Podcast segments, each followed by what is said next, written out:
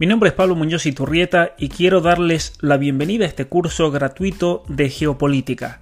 Para todos aquellos que deseen obtener la certificación y el material de este curso, por favor ir a mi página www.pablomunoziturrieta.com y ahí encontrarán la información para obtener la certificación y el material de trabajo. También invitarlos a seguirme en mis páginas de Instagram, de Facebook, de Twitter y mi canal de YouTube para no perderse ninguno de los cursos que voy a estar ofreciendo online. Muchas gracias y que los disfruten.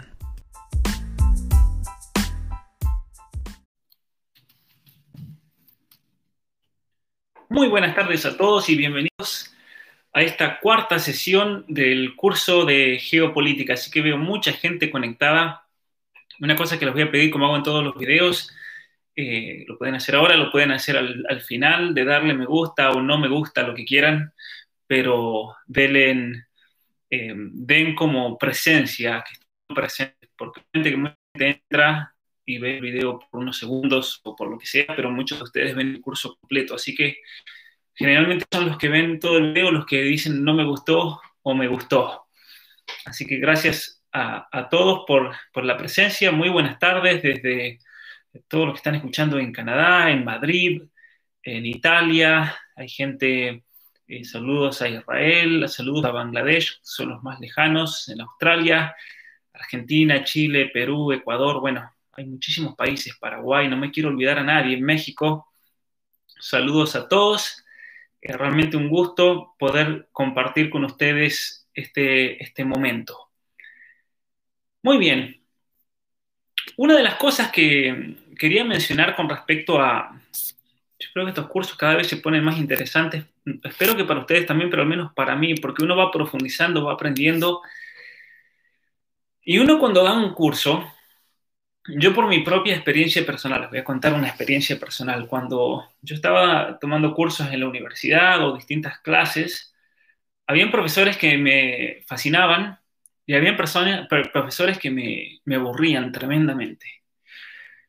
Y una de las cuestiones por las cuales muchos profesores me aburrían muchísimo era porque simplemente venían a clase, se sentaban y leían. Muchas veces leían algo que ellos habían preparado con mucho esfuerzo, muchas veces leían algo que directamente lo tomaban de otros autores, lo cual no está mal. Pero yo pensaba, si aquí vengo a la clase a, escuchar a alguien leer, yo sé leer, y probablemente leyendo a mi propio ritmo, parando cuando yo necesite, meditando las cosas, tratando de comprender, relacionar, voy a sacar mucho más provecho que sentándome aquí en esta clase. Entonces, ¿qué sentido tiene venir a clase si va a ser así? Pero también tuve profesores geniales que realmente manejaban muy bien la materia y que la hacían muy amena y nos contaban como una historia. Tuve un profesor en los Estados Unidos, un profesor de una materia en filosofía que se llama fenomenología, uno de los, eh, eh, exponentes más importantes en el mundo, yo creo, de fenomenología, y nos daba unas clases que realmente uno pasaban volando esas dos horas y media, y no solamente que pasaban volando, sino que uno la disfrutaba tremendamente realmente. Entonces yo decía, así quiero ser yo, yo quiero dar clases de una manera que que aquellos que estén enfrente mío o escuchando realmente se les haga fácil, se les haga comprensible, aunque muchas veces los temas no sean fáciles, pero, pero que haya realmente algo que puedan llevarse cada uno de ellos a, su casa. Entonces, eh, también me di cuenta de que cuando uno usa, por ejemplo, un papel y uno va leyendo, eso hace que el público sea muy exigente con ese profesor y no le perdonan una. Y no le perdonan una porque tiene el papel ahí adelante, entonces así muy fácil, así cualquiera. No hay margen de error. En cambio, cuando uno se para enfrente de la audiencia y uno habla del propio conocimiento, entonces uno no viene en cierta manera a leer y a hablar. Y lo que no sé, lo lamento mucho. Lo que no sé no lo voy a poder comunicar. Entonces, eso tiene valor, por un lado, porque uno simplemente comunica lo que sabe, pero obviamente que eso también tiene un margen de error, porque uno, al no tener delante suyo, por ejemplo, un, libro o el orden de las cosas o lo que quiere manifestar, uno puede equivocarse, o uno puede dar a veces una, una fecha maldada o puede dar un nombre o se equivoca. Yo en una conferencia, no sé por qué se me escapó que Kissinger había muerto, por ejemplo. Y después comencé a hablar de Kissinger que todavía está vivo, pero se me escapó que estaba muerto, por ejemplo. Son cosas que pasan, ¿no? Pero la audiencia en ese sentido es muy benigna porque uno va ahí sin apoyo, uno se larga a hablar al, frente de todos, por así decir. Y uno, eh, al, verse enfrente de, de, quienes se congreguen, pueden ser 700 personas o 1000 o 50, me ha pasado hablar ante 6000 personas, lo máximo, yo creo, una conferencia en Chile que hablé, pero una de las cosas interesantes es que, al menos al modo, mi metodología es que yo me planteo ciertas preguntas para dar en una conferencia y las trato de responder. Y cuando estoy respondiendo esas preguntas, las estoy respondiendo en voz alta, en el sentido en que voy pensando en voz alta la respuesta. ¿Y por qué lo hago así? Porque yo me he dado cuenta de que cuando alguien me plantea una, pregunta o estoy en una situación así, en un escenario ante una multitud enorme, tengo mucha presión para responder y el cerebro de uno y todos los circuitos neuronales funcionan a mí. Es muy cansador también. Pero ese esfuerzo mental es muy bueno porque uno empieza a relacionar todas las cosas y muchas veces cuando uno está hablando y presentando algo se da cuenta de más cosas todavía, profundamente. Es lo que me pasa a mí, por ejemplo, en este curso. Estoy dando el curso y de repente me viene una idea sensacional que está relacionada con todo esto que tal vez nunca la hubiese relacionado o nunca lo había pensado de esa manera y eso es lo que yo les cuento, por ejemplo. Sí, es importante, importante eso. Eh, así que, eh, muy bien. Otra cosa eh, que quería comentar es que el curso lo estamos teniendo, como saben, los martes y los jueves. Para aquellos que estén viendo este, este video en diferido, ya sea porque están en, el trabajo y lo ven más tarde, o tal vez lo están viendo a un mes o a tres meses de que se dio este curso, les recuerdo que son cursos abiertos y los pueden tomar cuando quieran, al tiempo que ustedes quieran. Los que quieren obtener el, diploma y el material de trabajo lo pueden hacer, ya sea en el 2020 o en el 2030, si escuchan este video. Pero. Eh, obviamente se tienen que registrar y, demás y seguir los pasos para poder obtenerlo, pero los he querido hacer cursos abiertos porque hay muchas personas que tienen muchas obligaciones o trabajo, mamás que no tienen el tiempo para sentarse dos horas. Eso por un lado. Por otro lado, un anuncio cortito es que voy a dar un curso para padres. Creo que va a ser muy importante ese el curso que se viene con respecto a la formación de los hijos, muchas cuestiones de psicología, de neurobiología, muchas cuestiones de, formación de carácter, de, de virtudes y demás que les va yo creo que a ayudar muchísimo, pero van a ser cursos de una hora, van a ser muchos cursos, pero de una hora solamente porque yo creo que muchas mamás, papás están ocupados y pedirles más de una hora sentados para, para la clase se les puede hacer muy pesado. Así que lo voy a dividir, dividir de tal manera que sea una hora dos veces o tres veces a, la semana. Muy bien, eh, vamos a ir entonces con el, tema de hoy. Estarme aquí. Veníamos hablando en la, en la última sesión acerca, y hablamos mucho de eso, fue como terminamos con el tema de la agresión. La agresión que es algo innato, es algo que está inscrito en los circuitos neurobiológicos del ser humano y que compartimos con muchas otras especies. Vimos el caso de los chimpancés y ese, ese deseo de, de dominio territorial para así después proveer para la propia especie, para, para poder tener comunidades eh, de chimpancés más grandes y demás, y, muchas veces la brutalidad que, utilizan estos animales para llevar a cabo su, cometido. Así que habíamos terminado con eso.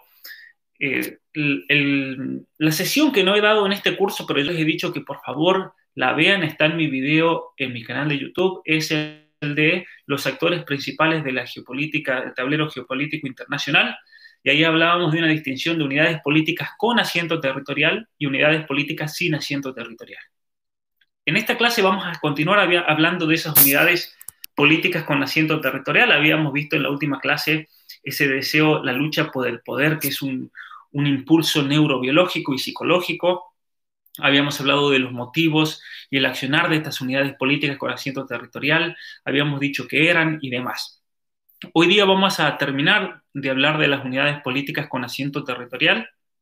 Vamos a hablar de, las, de distintos aspectos que son muy importantes a considerar con respecto a los propios estados, por ejemplo, que es, la, es el tipo de unidad política con asiento territorial a partir de la paz de Westfalia, allá en el siglo XVII, y que se encuentra presente en la mayoría de las unidades políticas del mundo. Se han tenido que adaptar a esa, situación europea eh, para estar en, consonancia. De hecho, eh, a modo anecdótico, había, había comentado yo en la clase pasada que cuando comienza el, movimiento de independencia en Latinoamérica, una de las cuestiones que se plantea en ese momento es hacer un, reinado, porque si Argentina, Chile, Perú se separaban, Colombia, Ecuador se separaban de, de España, eran un virreinato, se separaban y, tenían un gobierno autónomo, que es lo que logra Argentina, por ejemplo, el 25 de mayo de 1810, el primer gobierno autónomo patrio.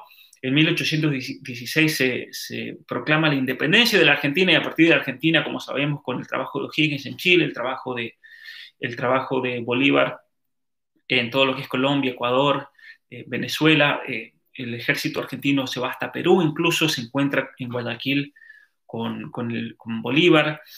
Eh, una de las cuestiones que en ese momento se hablaban era hacer de una sola patria todo, el, continente, como se llamaba en ese momento sudamericano. Hubiera sido una cuestión eh, genial y una cuestión que a Inglaterra no le convenía para nada porque ya se hablaba en, el siglo XIX de que el futuro, el, el siglo XX, iba a ser de los estados continentales, que se percibían en ese momento que iban a ser Estados Unidos y la Rusia del zar, que después terminó cayendo y fue la Unión Soviética.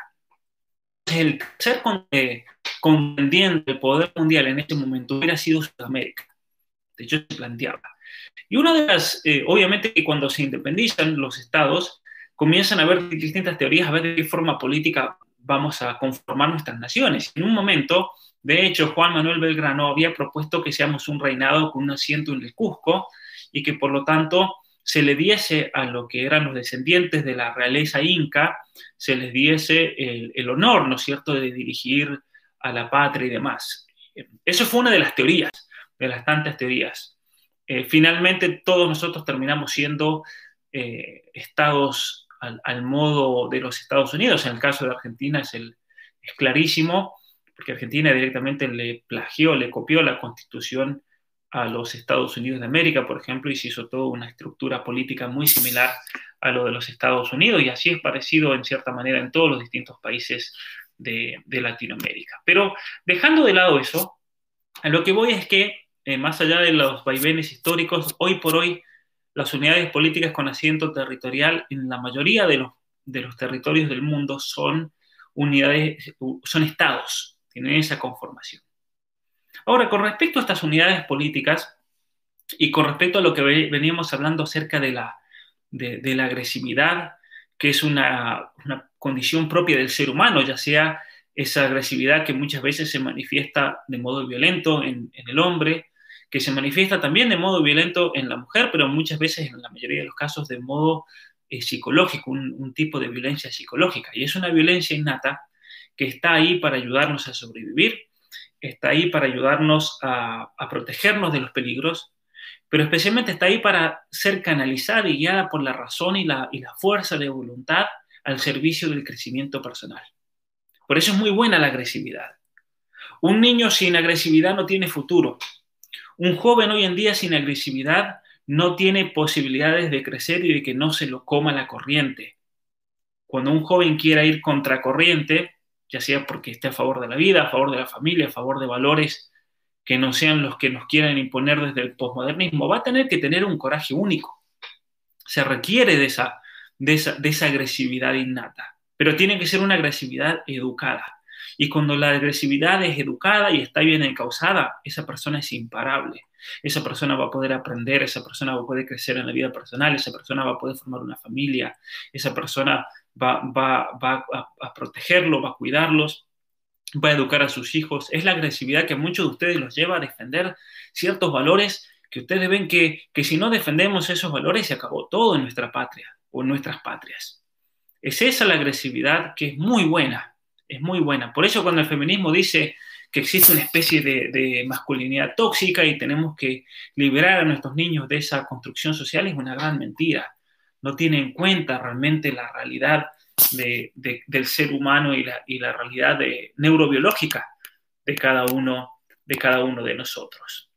Muy bien, esa agresividad también, y especialmente cuando no es encausada de buena manera, se manifiesta en la política internacional, porque muchas veces la política internacional es un choque de voluntades. Hay voluntades para imponer algo, muchas veces voluntades para no dejarse imponer la del otro, lo cual está bien. ¿sí? ¿Por qué? Porque el Estado es un estado que pretende determinarse libremente. Que eso es lo que lamentablemente falta en la mayoría de los países de Latinoamérica, si no en todos. Falta una unidad política y una, una, clase política que realmente tenga una voluntad que esté al servicio de la patria y que en cuanto se quiera imponer algo que va en contra del bien de esa nación, ellos digan, no, esperen aquí, señores. Entonces, hace falta esa, esa agresividad, esa buena agresividad. Hay mucha o demasiada sumisión realmente a los, a los intereses extranjeros.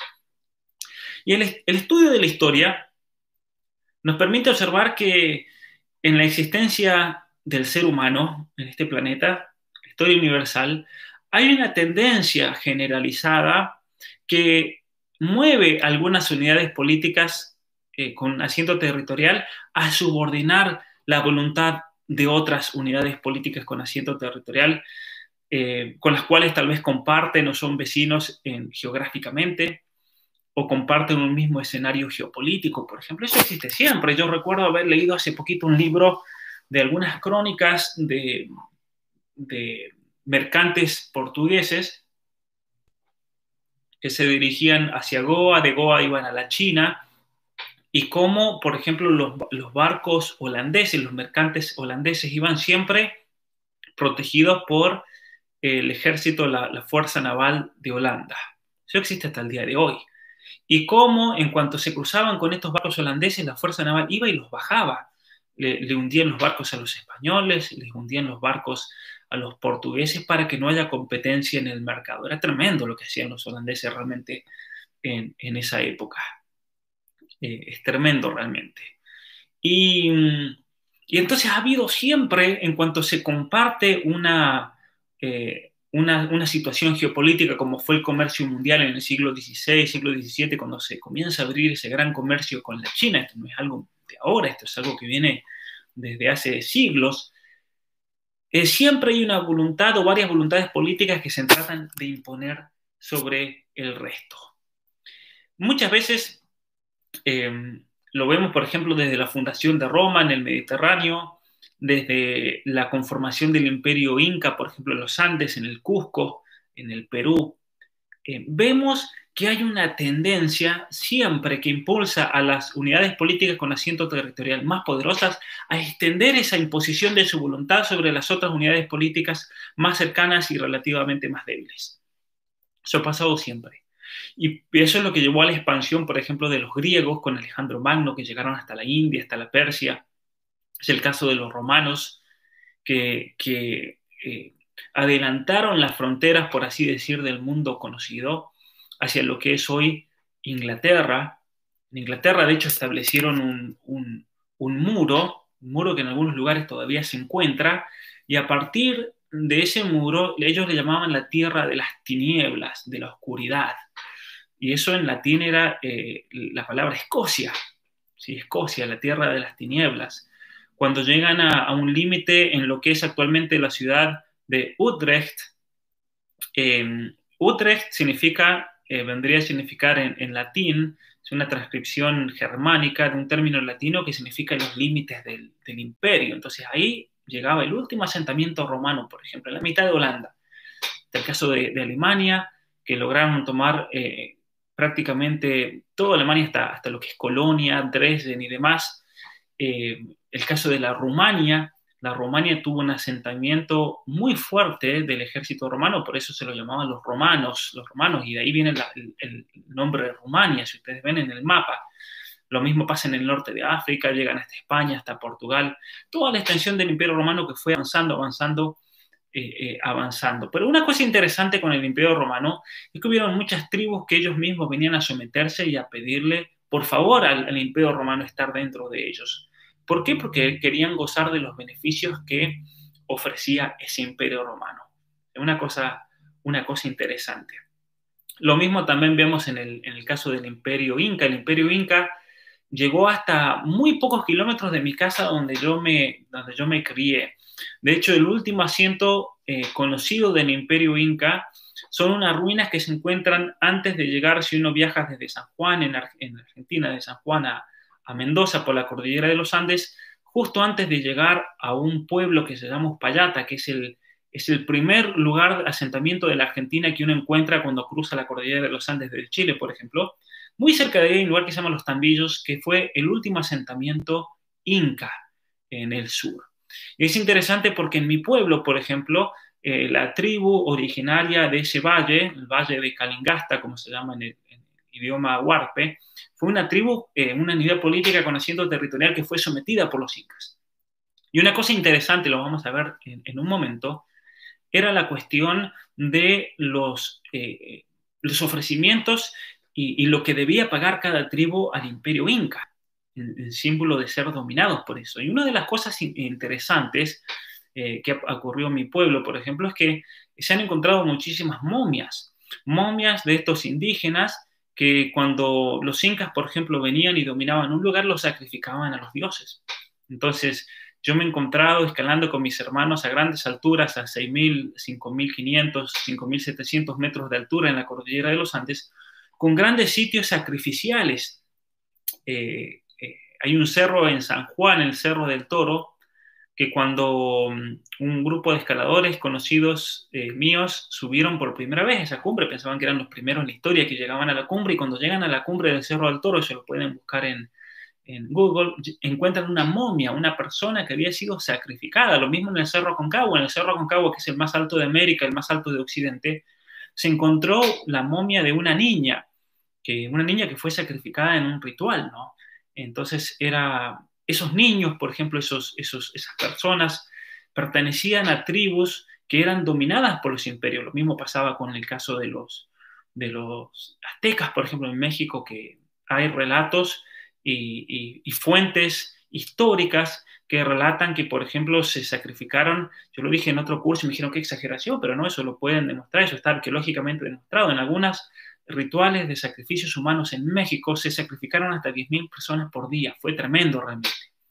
Y eso es lo que se encuentra, por ejemplo, en la película eh, de Mel Gibson, la, gran película que se llama Apocalipsis, una película sensacional porque presenta y derrumbó todo ese idealismo del indigenismo que nos quiere imponer el marxismo progresista, del, indio eh, pacífico y saludable y donde era todo paz y amor. Eso es mentira es mentira. Teníamos realmente eh, en América una situación tremenda que se vivían entre distintas tribus de situaciones de esclavitud, de opresión y demás que voy a mencionar en, algún momento.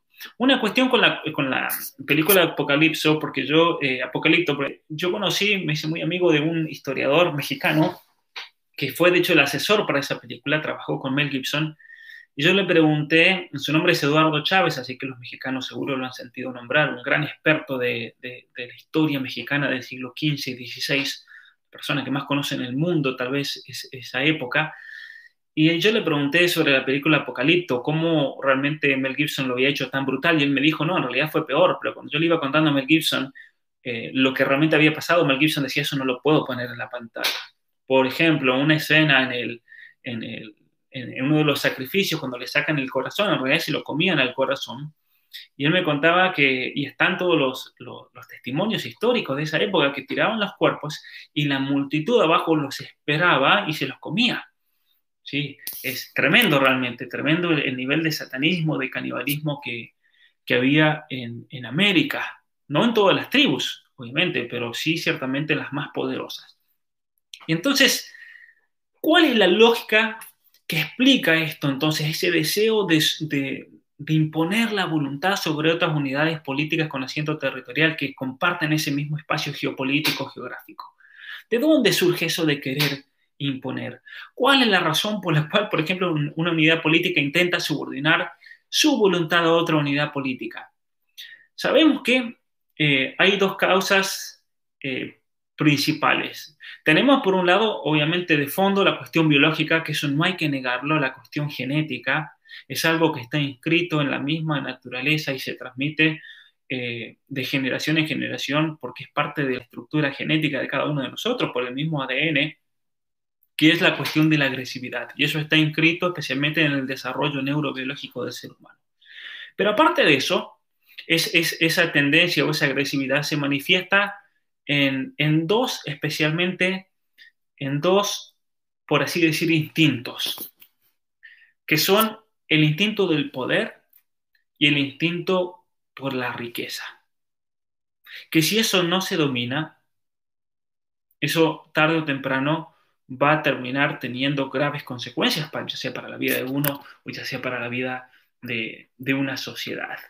Eh, preguntan, por ejemplo, un libro para aprender sobre la costumbre de estos pueblos originarios americanos. Hay mucho de, acuerdo al, tipo de establecimiento indígena y tribus y demás, pero para los que quieran aprender sobre México, el, el historiador, yo les comentaba recién, Eduardo Chávez es uno de los expertos más grandes en el mundo al respecto, pero también hay otro historiador que se llama Salvador de Madariaga. Él enseñó en la Universidad de Oxford, en Inglaterra. Él fue en su momento el experto más grande en el mundo en cuestiones de historia mexicana, así que se los, se los, eh, se los recomiendo, pero si quieren ir a fuentes de esa época pueden leer las...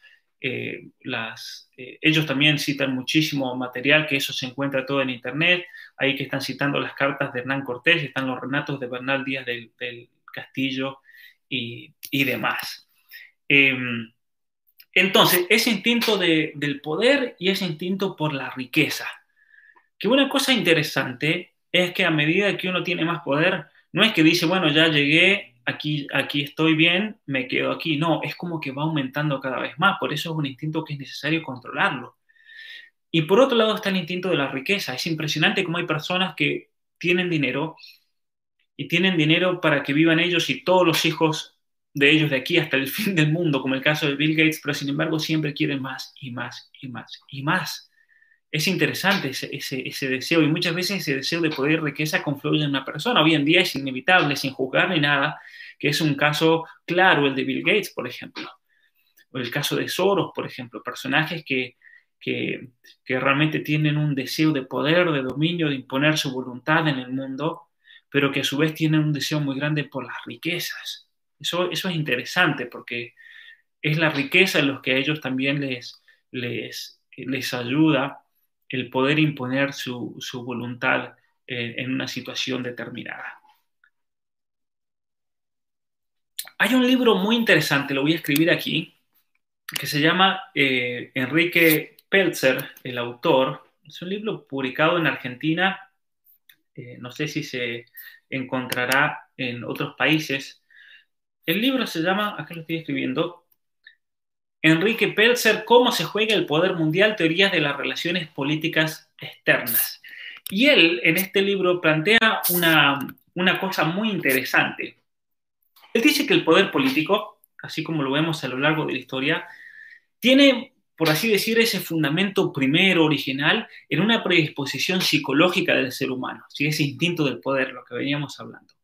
Pero ese instinto de poder mueve a algunas personas, los impulsa, por así decir, y son generalmente unos pocos, a dominar la voluntad de los otros. ¿sí? Eh, hacerlos vivir dentro de una comunidad eh, determinada, en un espacio geográfico exclusivo, bajo su dirección, los convencen o los, los, obligan a, cooperar o luchar contra otros grupos y en definitiva a que esa unidad política termine eh, dominando a, todos los grupos vecinos alrededor de uno. Es algo que se ve a lo largo de la historia, eh, el, instinto del poder. Pero también está el instinto de la riqueza, ¿sí? que menciona este, este autor Enrique Pelzer. Él dice que, obviamente, muy relacionado a lo que había mencionado yo en la, en la otra conferencia, recuerden que yo había dicho que podemos ver en el ser humano distintos niveles de análisis metafísico y así como tenemos un nivel más profundo, el nivel del ser, que eso lleva a una persona a tratar de subsistir.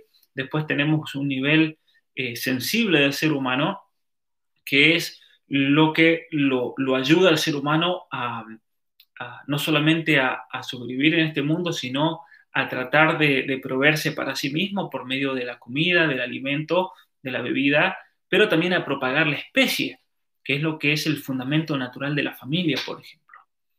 Y como parte de eso, como parte de, esa tendencia del ser humano a propagar la especie y a, tratar de, subsistir y, proveerse a sí mismo de su alimento, de su comida, de lo necesario para poder sobrevivir en este mundo, es que tenemos un, un instinto a, a, la riqueza, por decir, a tener cosas.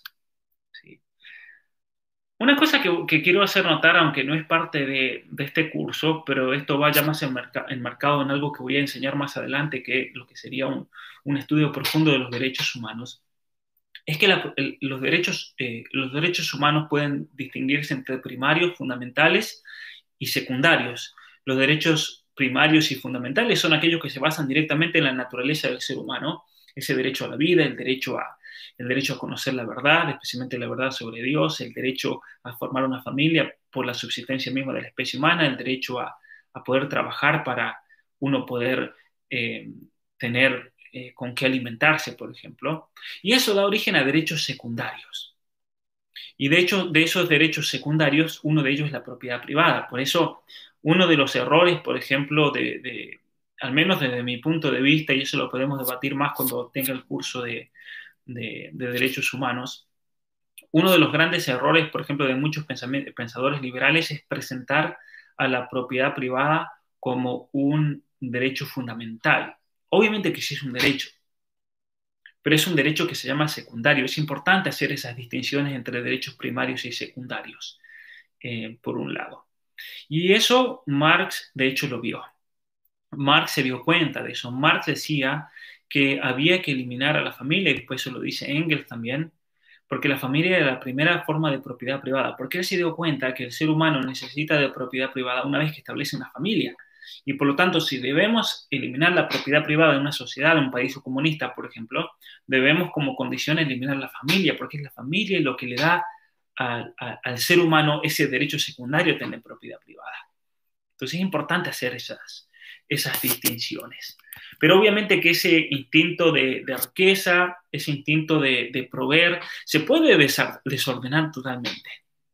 ¿sí? Se puede desordenar totalmente y terminar en, un, instinto, un apetito de, riqueza totalmente desordenado y que tenga una, consecuencia nefasta para el mundo. Porque obviamente que eh, así como tenemos eh, las ganas de comer, así como eso nos lleva a tener los alimentos necesarios para mantener vivo el cuerpo, eh, así como también eh, hace falta el instinto sexual, como decía, para propagar la especie, que eso da el origen al, matrimonio como un derecho fundamental del ser humano.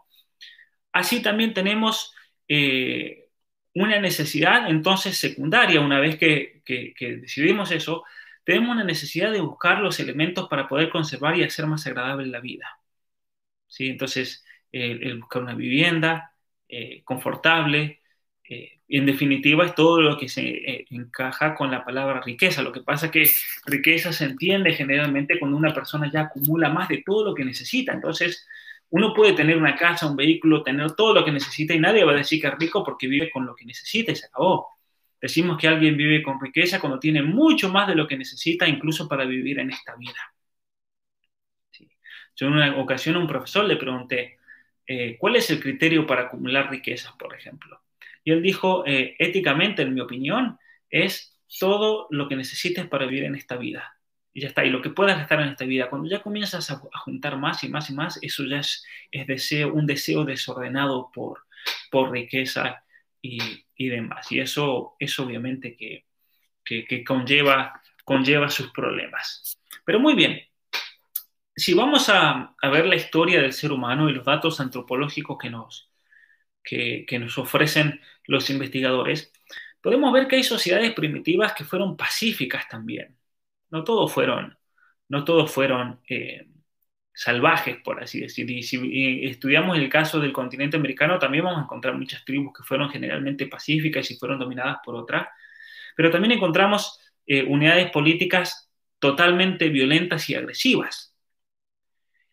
Pero una cosa interesante es que en general los hombres y las unidades políticas que se organizaron por estas personas no emprendieron las conquistas de otros pueblos y comenzaron a, expandirse antes de convertirse en lo que podríamos llamar civilización. Una vez que estas personas, por ejemplo, estos grupos territoriales, aprendieron a producir más de lo que tenían eh, que consumir para vivir, ¿sí? y que se dieron cuenta de que podían eh, salvar o gastar mucho si tuviesen a otros trabajando para ellos, que realmente ese deseo de someter a otros pueblos aparece en la historia. Es interesante. De hecho, hay una pensadora alemana que se radica en los Estados Unidos en los años 30, su nombre es Hannah Arendt, que ella tiene muchos escritos sobre la libertad política y ella decía, la libertad política es la libertad del ser humano de ir y dedicarse a la política, dedicarse a discutir de temas esenciales para la sociedad, solamente se puede dar cuando la persona haya vencido las necesidades básicas, cuando la persona haya solucionado el problema de la comida, de la bebida, de la vivienda, y no tenga que preocuparse de eso. Y eso es una gran verdad, porque en definitiva, cuando una persona vive sumida por el trabajo tratando de sobrevivir, no le queda tiempo para dedicarse a lo intelectual, a la contemplación, a aprender, a estudiar y demás. Es muy difícil para una persona así. Es muy difícil para una persona así incluso dedicarse a tiempo completo a sus hijos, porque tiene que trabajar y si es una madre soltera, peor todavía, mucho más difícil. Es una realidad de muchas personas en el mundo moderno. Y entonces el vivir una vida así, sumida en la necesidad, hace que esa persona no tenga esa libertad de decir, bueno, me voy a dedicar a formarme, a estudiar. Y entonces es como una cadena que no tiene fin. Es, es, un ciclo realmente vicioso porque esa persona no solamente está en una situación desfavorable, sino que tampoco tiene el tiempo para salir de esa situación y comenzar a formarse, a pensar mejor, a conseguir un buen trabajo, a darse cuenta que hay otros caminos para salir adelante. No lo ven a eso. Entonces, eso es lo que marcaba Hannah Arendt.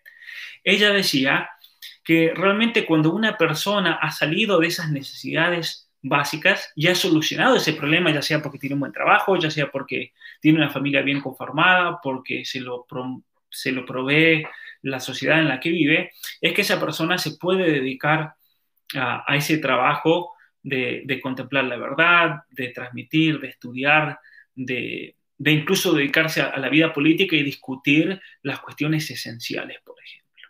Eso, eso se ve mucho en la cuestión de la lucha por la familia y por la vida en Latinoamérica. La mayoría, obviamente, que no tiene tiempo la mayoría tiene su trabajo, tiene sus ocupaciones y a veces se hace muy difícil todo este trabajo porque es con el esfuerzo y el sudor de cada uno de todos nosotros. Es una, es una batalla desigual porque por el otro lado tenés gente que no tiene que preocuparse por eso. ¿Por qué? Porque todas las oficinas de la identidad, del género y, y demás eh, tienen un presupuesto gigantesco que entonces ellos no tienen esa necesidad de tener un segundo trabajo para dedicarse al activismo. No, son todos pagos, entonces así muy fácil. ¿Se entiende? Pero desde el punto de vista histórico, y a esto voy, es que recién cuando las sociedades pudieron organizarse y poder solucionar esos, ese problema de, abastecer la comida, de abastecer las necesidades básicas, que ellos ahí comenzaron a preocuparse de ir y conquistar eh, los territorios vecinos.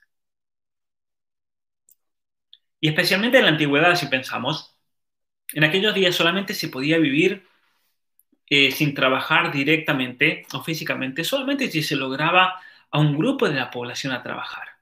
Y eso es lo que da lamentablemente en la historia el origen al trabajo esclavo.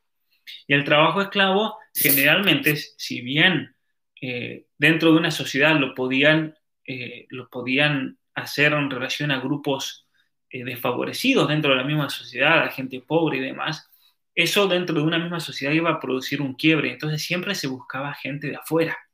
Entonces ahí ese deseo de salir a conquistar y, a esos prisioneros de guerra, que se les llamaba, eran los que luego eran usados para la esclavitud y para el trabajo humano.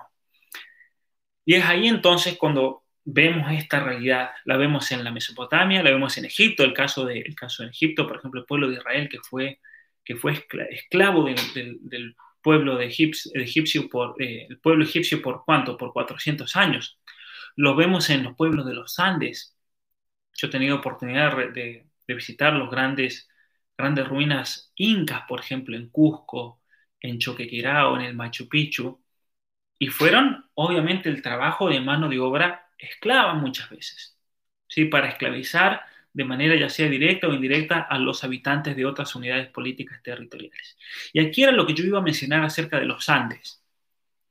Cuando los españoles llegan al continente americano se encuentran con muchas barbaridades, ¿no? Lo que hablé de la cuestión de, los aztecas, lo que vivían los pueblos mayas, los guaraníes mismos, los guaraníes hoy en día son eh, gente pacífica y buena, pero en su momento practicaban el canibalismo.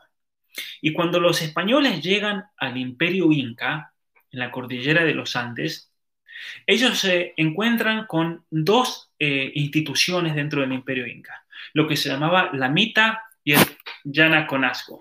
Se voy a poner la mita, voy a poner aquí, y el yanaconazgo. ¿Qué significa esto de la mita y el yanaconazgo?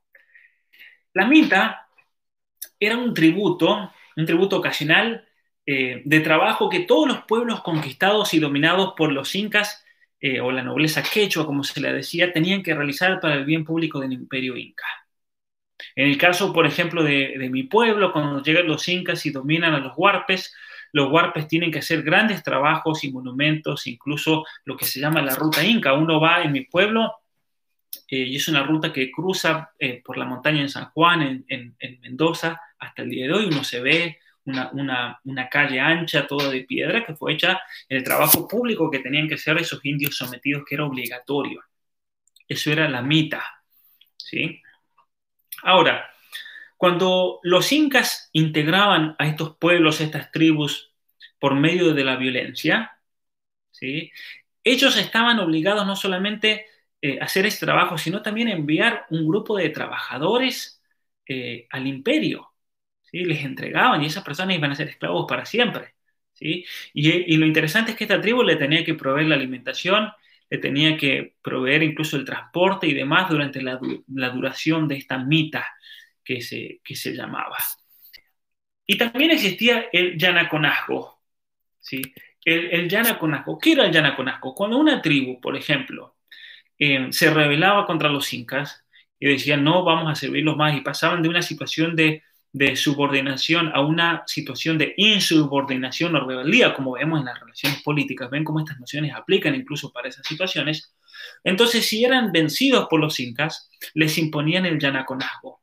¿Qué era? Era el sometimiento a servidumbre perpetua, ¿sí? al servicio del emperador, al servicio del inca, eh, de toda la gente que había sido apresada en esa rebelión y el pueblo en, totalidad, por ejemplo, entonces si, los, si, una tribu de un, lugar en el norte de Chile se rebelaba, venían los incas y lograban dominar esa rebelión, no solamente los que habían luchado dentro de ese pueblo, sino también todos sus familiares, sus hijos, esposas, absolutamente todos comenzaban a, formar parte del Yanaconazgo, una especie de esclavitud o servidumbre perpetua hasta el día de la muerte. Eh, entonces esto es algo que se ve siempre eh, en la historia, la historia de la humanidad. Otra cosa interesante, eh, para ir ya terminando con el tema de las unidades políticas con, con asiento territorial, es una distinción que es importante hacerla eh, porque son nociones que se emplean a lo largo de la historia, pero no de la misma manera, y es lo que se llama el imperio, la noción de imperio, como tuvimos el imperio romano, el imperio otomano, el imperio español, el imperio chino, y la otra nación que es el imperialismo. Esto hemos hablado, hemos escuchado hablar muchas veces. Por ejemplo, el, imperialismo yanqui se habla mucho, el imperialismo de Estados Unidos, el imperialismo... Podemos empezar a hablar de un imperialismo chino, por, ejemplo. Eh, ¿sí? Entonces, esa tendencia a mandar, que siempre tienen las unidades políticas más poderosas, esa eh, tendencia a ordenar no quiere decir estrictamente eh, hablando una, aspiración, un deseo de someter, de juzgar, de esclavizar, sino simplemente eh, se manifiesta de modo principal como un deseo de conducir, muchas veces benévolamente o muchas veces maliciosamente, como veíamos que pasaba en muchas tribus originarias del continente americano. entonces, y aquí viene, viene a entender esa, eh, lo, que es, lo que es la noción del imperialismo y del imperio. Cuando una unidad política con asiento territorial, por ejemplo, llevaba a cabo una política imperial, eso significaba que ese imperio quería conducir, pero generalmente de modo benévolo. ellos tenían muchas veces una clara voluntad de dominar y muchas veces eh, el impulso que ellos tenían para dominar ese territorio no estaba fundado en una ambición económica o en el desprecio racial de esa persona, sino simplemente en el deseo muchas veces incluso paternalista de tratar de ayudar a esa sociedad y levantarla. Y entonces por eso, por ejemplo, eso es lo que explica en la época de los romanos, que los bárbaros venían y le pedían a los romanos ser integrados en su, en su imperio. ¿Para qué iban a ser los bárbaros integrados en el imperio romano si después los romanos los iban a esclavizar? No. Ellos querían ser guiados por los romanos, querían ser protegidos, querían ser beneficiarios de eh, las riquezas, del nivel de vida que se vivía en el momento y demás. Ahora bien, pero también vemos que hay muchas unidades políticas con asiento territorial que llevan una política que expresa un deseo de dominar, de imponer su voluntad y que no beneficia a ese país dominado. Y es ahí cuando vemos lo que se llama una conducta imperialista. Y esa conducta imperialista está manifestada en el desprecio racial, en el deseo de la apropiación de la riqueza, ya sea a través del saqueo, de la explotación, de esa otra unidad política con asiento territorial que se pretende dominar. Ese es el caso, por ejemplo, del imperio inglés. El imperio inglés era un imperio imperialista porque el imperio inglés no estableció virreinatos como el caso de España, por ejemplo, que a partir de las leyes de Burgos en 1512 les otorgó los mismos derechos, eran derechos de ciudadanos a los, a, los, indígenas, con, derechos eh, tipificados a partir de las leyes de Burgos que les daban realmente privilegios extraordinarios a las mujeres, a los niños, la prohibición de niños eh, para trabajar, la prohibición de mujeres embarazadas a trabajar. Solamente una mujer embarazada podía hacer por voluntad propia tarea de limpieza en su hogar y nada más, por ejemplo. Entonces, eh, el trabajo en cuanto a horas y demás es increíble. Eh, es el verdadero modelo de derechos humanos, el de las leyes de Burgos. Es, la, primera gran declaración dentro de lo que se llama el derecho internacional.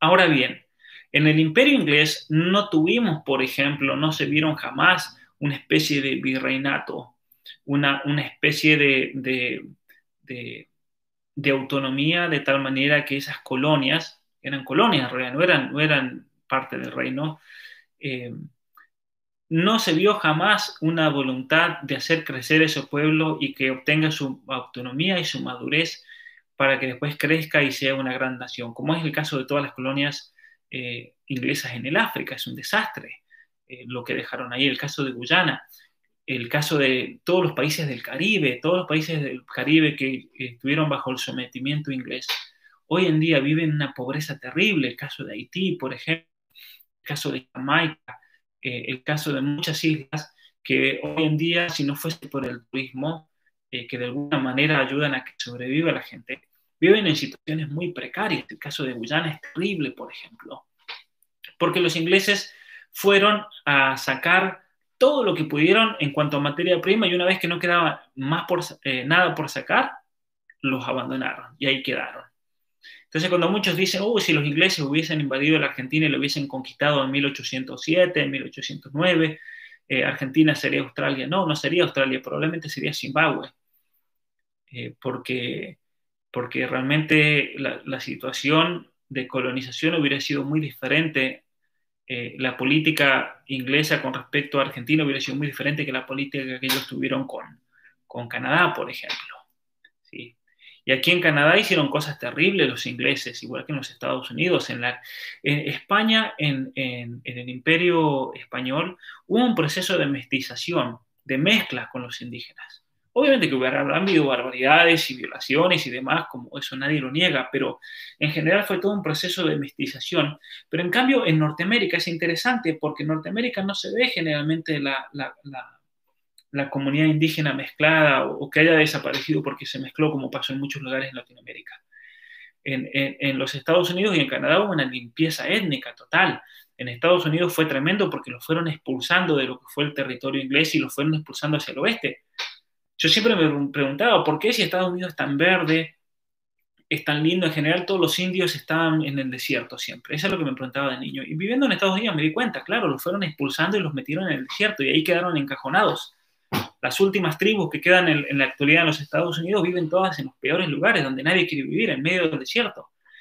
Y lo mismo pasó en Canadá. En Canadá las tribus las fueron expulsando hacia el norte, hacia el norte, hacia el norte, o en Quebec. En Quebec está lleno de tribus, porque Quebec era la provincia francesa, la provincia católica, y ellos sí se, dedicaron a, educar, se dedicaron a armar escuelas y demás. Pero aquí en Canadá han habido problemas muy grandes con los, con los indígenas con respecto a abusos, a decisiones que se tomaron, eh, a planes de extinción y de exterminio y, demás, realmente. Y en Australia también hay muchos problemas con los indígenas hoy en día por el modo como históricamente eh, se los trató y demás. No, no, los ingleses no iban con el deseo de, de formar esa población y hacer de esa población un pueblo grande. No, simplemente iban a establecerse ellos. Los que se mudaban de Inglaterra querían tener su lugar y no los molesten. No iban con ese afán de educar, por ejemplo, ese afán, eh, sea que uno esté de acuerdo o no esté de acuerdo con ese afán de, de, evangelizar y demás. Aunque ciertamente cubrieron, en el caso de Estados Unidos, muchos evangelizadores eh, eh, predicadores evangélicos, predicadores bautistas que sí se dedicaban a los indígenas. El caso de John Edwards, por ejemplo, un gran predicador que se dedicó a misionar con tribus indígenas, que fue el fundador, el primer rector de la Universidad Princeton, pero era una persona que fue muy criticada en su época por haber hecho eso, por ejemplo. Eh, es tremendo, ¿sí? Eh, es realmente tremendo. Y en la Argentina, lamentablemente, tenemos una historia eh, una historia triste con, con, muchas tribus indígenas, porque en Argentina hubo un plan de exterminio de los indios eh, bajo gobiernos liberales en el siglo XIX y principios del siglo XX.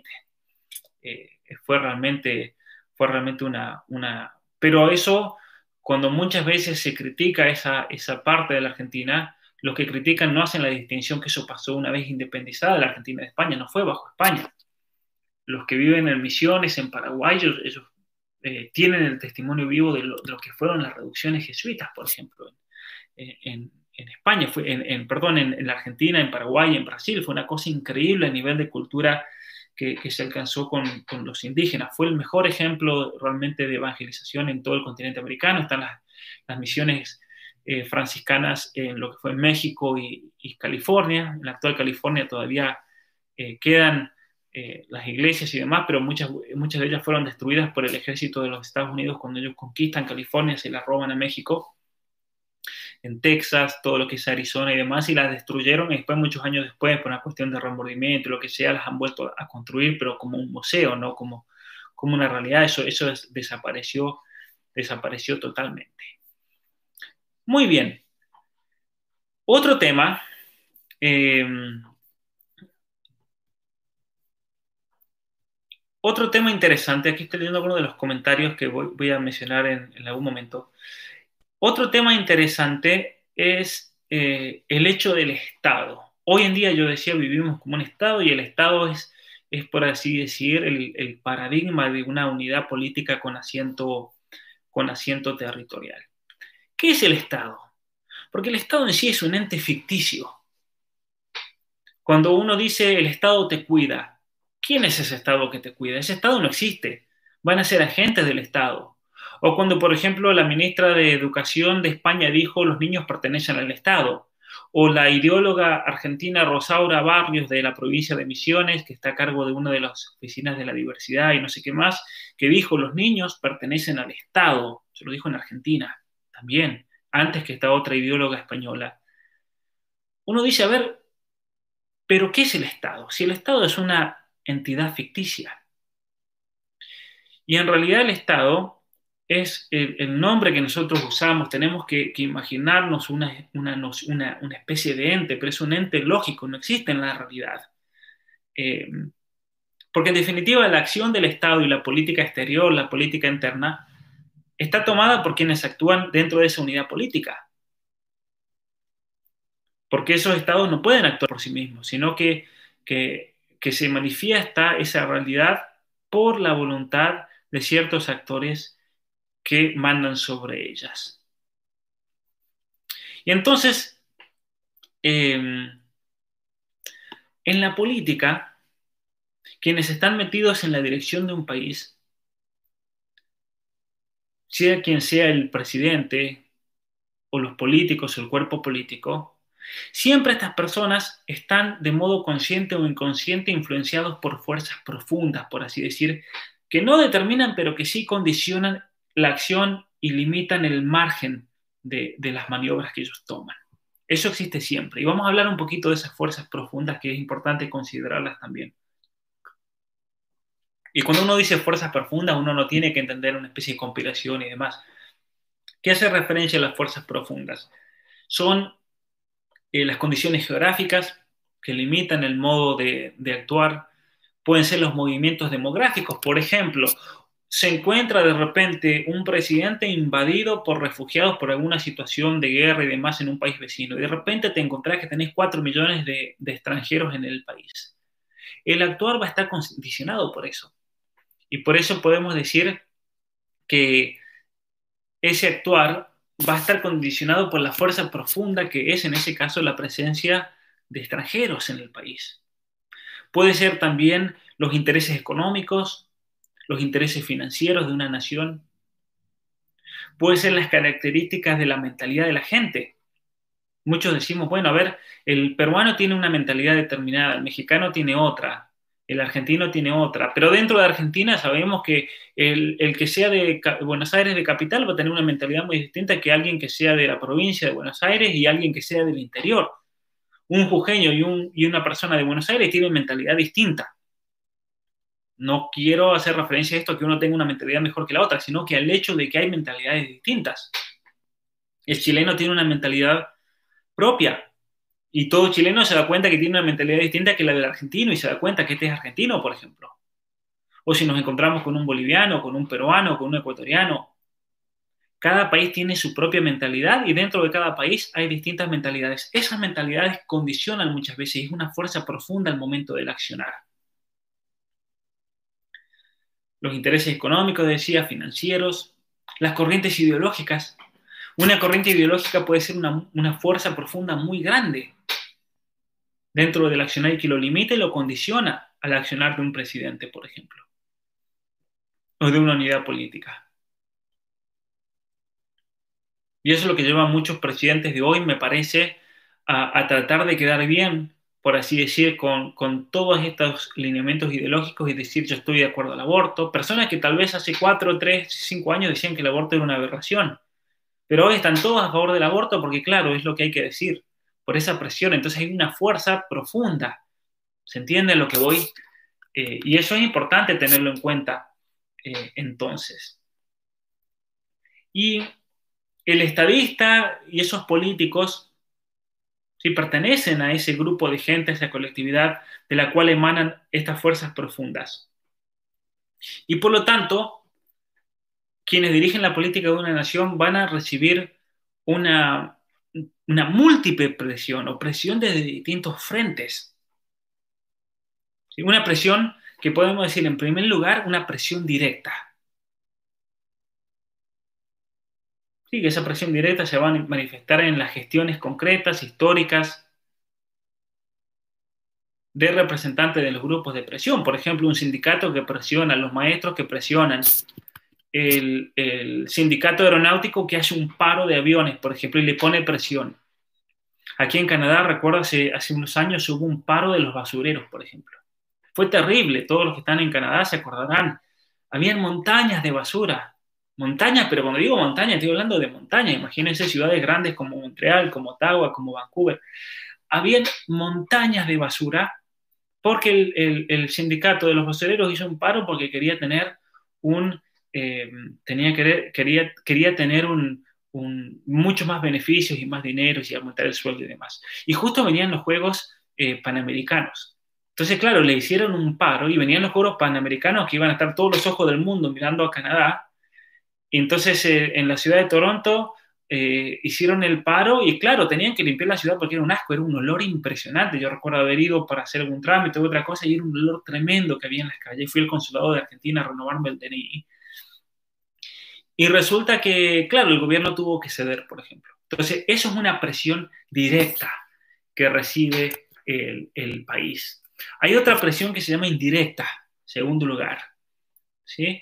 Por la cual, por ejemplo, grupos más diversos o incluso la opinión pública comienzan a actuar de tal manera que le obligan al responsable político a tomar cierta decisión, que es el caso de hacer una marcha, por ejemplo, una marcha por la vida, que eso le pone mucha presión porque uno le dice, con aborto no te voto, y entonces estos diputados se dan cuenta, son de provincias como, como Salta, como San Juan, eh, más tradicionales en la Argentina, pero puede pasar en otras regiones o estados en otros países del mundo donde dicen, si yo realmente no tomo esta postura pro vida, yo no voy a aparecer aquí el año que viene, esta gente no me va a votar porque soy pro aborto. Entonces está condicionado de modo indirecto, por ejemplo. Es una presión indirecta.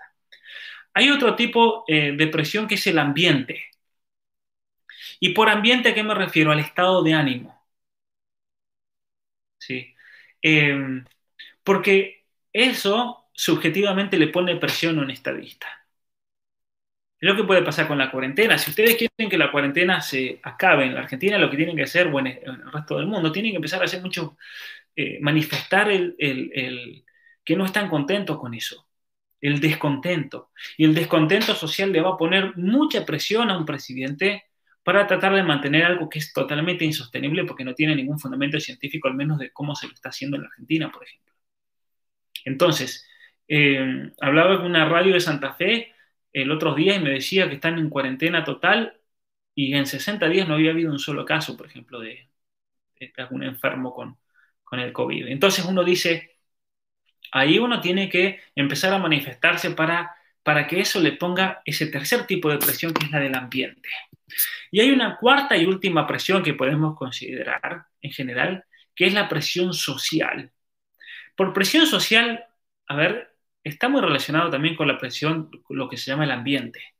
Pero presión social es todo el conjunto, por así decir, de la educación, el medio social, eh, los prejuicios, por ejemplo, de los distintos grupos y los actores sociales que actúan sobre un estadista y sobre todo aquellos que toman decisiones políticas y que le ponen una presión de tal manera que ellos saben que no pueden ir contra eso, esa presión social, esa presión social de, tomar una cierta decisión, por ejemplo. ¿sí? Em, hay muchas más presiones realmente, pero yo creo que esas presiones se pueden enumerar más o menos eh, desde, este cuatro, de estas cuatro perspectivas, la presión directa, la presión indirecta, la presión del ambiente y la presión social. Y a partir de ahí podemos entonces pensar en la historia del propio país, decir, bueno, a ver, esto que está ocurriendo ahora, ¿qué tipo de presión es la que, la que sufre? ¿O qué tipo de presión es la que tenemos que hacer? Por ejemplo, tenemos iniciativas pro vida, pro familia, pro educación, para hacer cambios reales en nuestro país. ¿Cuáles son eh, los tipos de presión que debemos ejercer para lograr esto? Hay que ejercer los cuatro. Entonces, a ver, ¿cómo vamos a ejercer presión directa?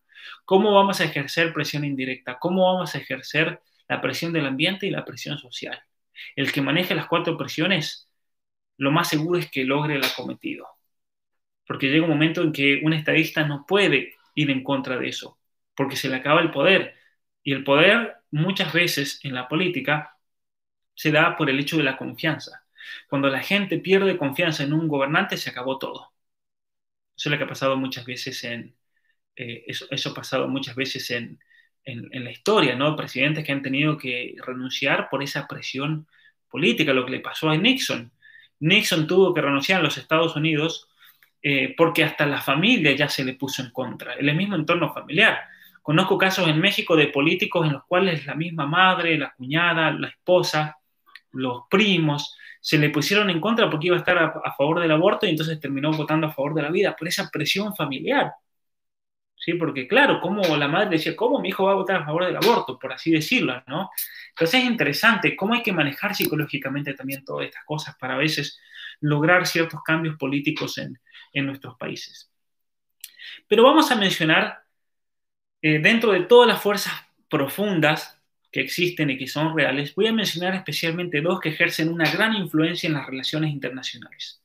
Y una es el patriotismo y la otra es la mentalidad del pueblo, la mentalidad o carácter de, la nación, de la gente que conforma eh, una nación.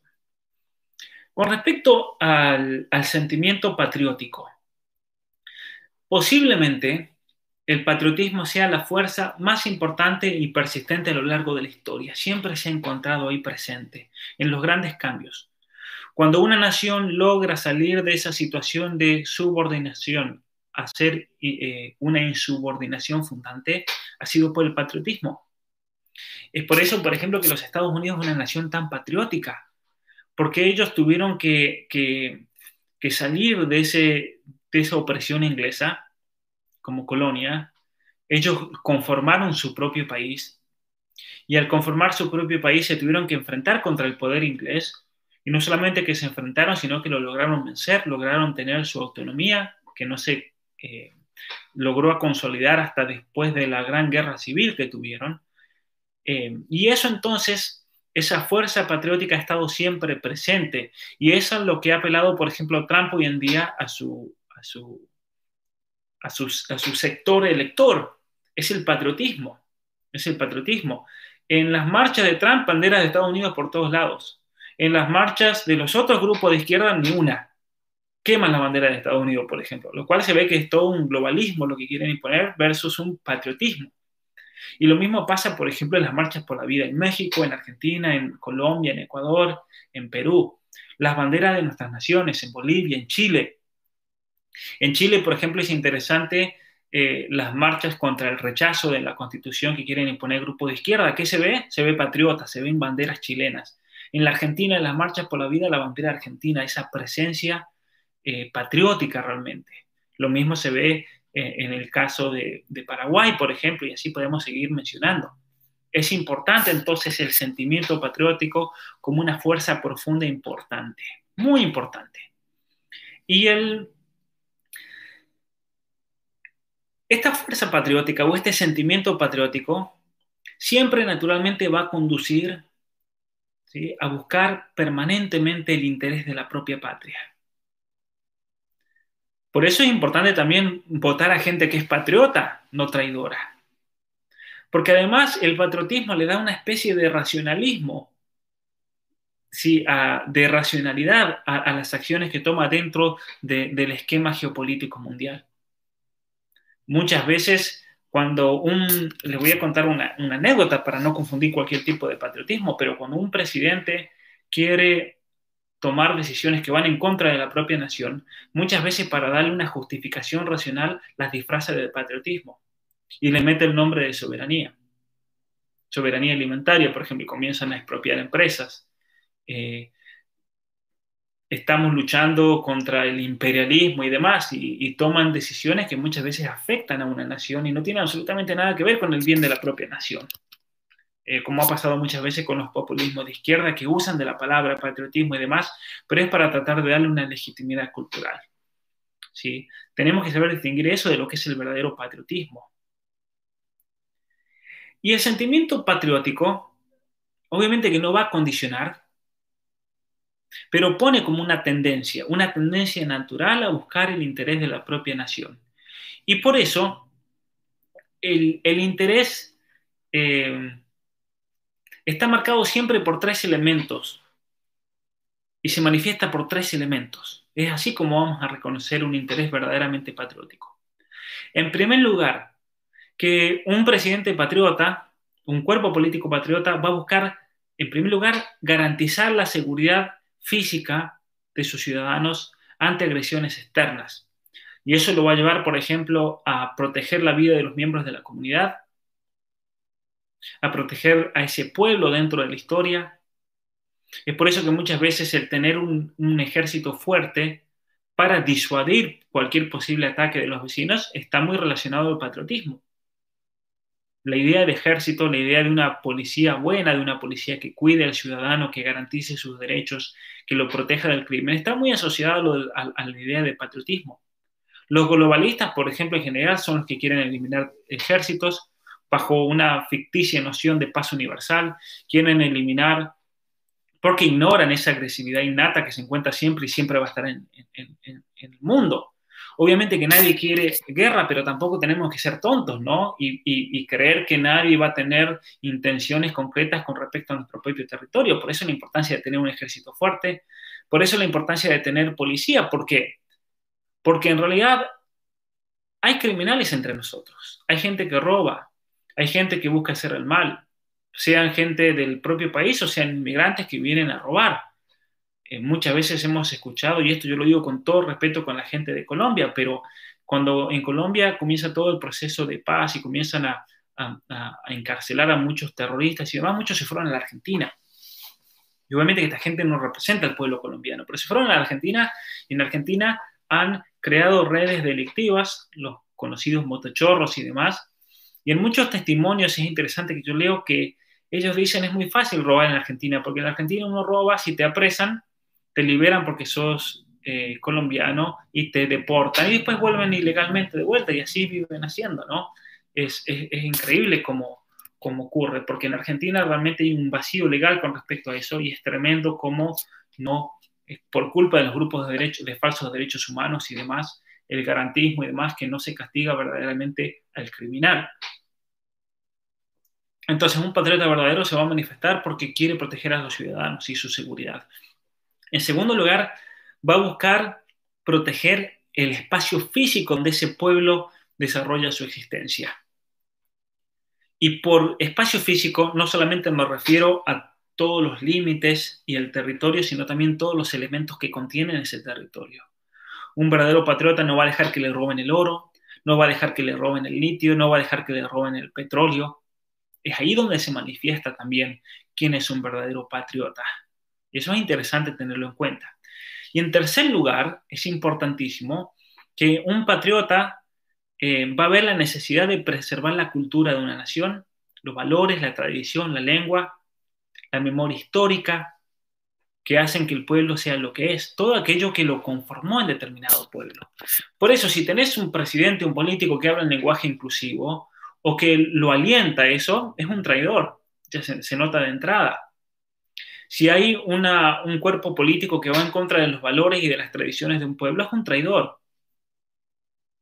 Definitivamente, porque le falta ese tercer elemento. Y fíjense que en todos estos gobiernos corruptos que nos han manejado lamentablemente por gran cantidad de años a todos los países en general de Latinoamérica, se ve que no cumple ninguna de las tres reglas en general. Desarmar las Fuerzas Armadas, desproteger a los pobladores, con falsas premisas, el, hecho de no defender los recursos naturales, el hecho de atacar las instituciones eh, propias de un país que, que son parte de la tradición misma. Por ejemplo, el hecho de la fe no se puede ignorar en Latinoamérica. Ya sea esa persona sea católica, sea evangélica, sea una persona creyente, es algo que es parte del espíritu de Latinoamérica y por lo tanto cuando se atacan esas eh, esas instituciones, es un ataque a la patria misma, también eso hay que entenderlo, porque eso es lo que le da la identidad, eso es lo que le da el ser a nuestra patria. Es muy importante saber eso bien. Y, eso que yo digo para Latinoamérica, obviamente que, aplica para, todo, para todo el mundo. En el caso de, de, España, por ejemplo, que mencionaban ahí, es tremendo lo que está haciendo el gobierno actual, que son los nietos de aquellos terroristas de los años 30 que intentaron masacrar y destruir España. En Estados Unidos se ve lo mismo. Hillary Clinton, por ejemplo, con un plan explícito. No era una cuestión que uno lo deduce, no, explícitamente ella decía que había que destruir la religión y había que destruirla por dentro, por ejemplo. Entonces, tomar, tomar todas las instituciones religiosas a la fuerza, de tal manera que se, adapten a este, a este nuevo ordenamiento, por así decirlo. Entonces, eso es, una gran realidad. Es una gran realidad y es lamentable que, la mayoría de nuestros políticos no cumplan ninguna de estas tres condiciones del interés patriótico. Eso es importantísimo. Ahora bien, como ustedes sabrán, lamentablemente, ese interés patriótico muchas veces no existe. Y eso no existe porque las estructuras de, de conducción del Estado toda la estructura del Estado, que son todos los distintos ministerios, oficinas, organismos y demás, están ocupadas por una, por así decir, una, una burocracia política corrupta, que están, en primer lugar, subordinados ideológicamente, que expresan la cultura de otro pueblo o una ideología extraña, que son funcionales a los intereses o necesidades políticas y económicas de otros estados o otras unidades políticas o porque han sido cooptadas económicamente o subordinadas ecológicamente, eh, económicamente, perdón, e ideológicamente por otra unidad política, por ejemplo, sin asiento territorial. Como cuando es la misma oligarquía financiera internacional la que decide el futuro de un país, no el país mismo.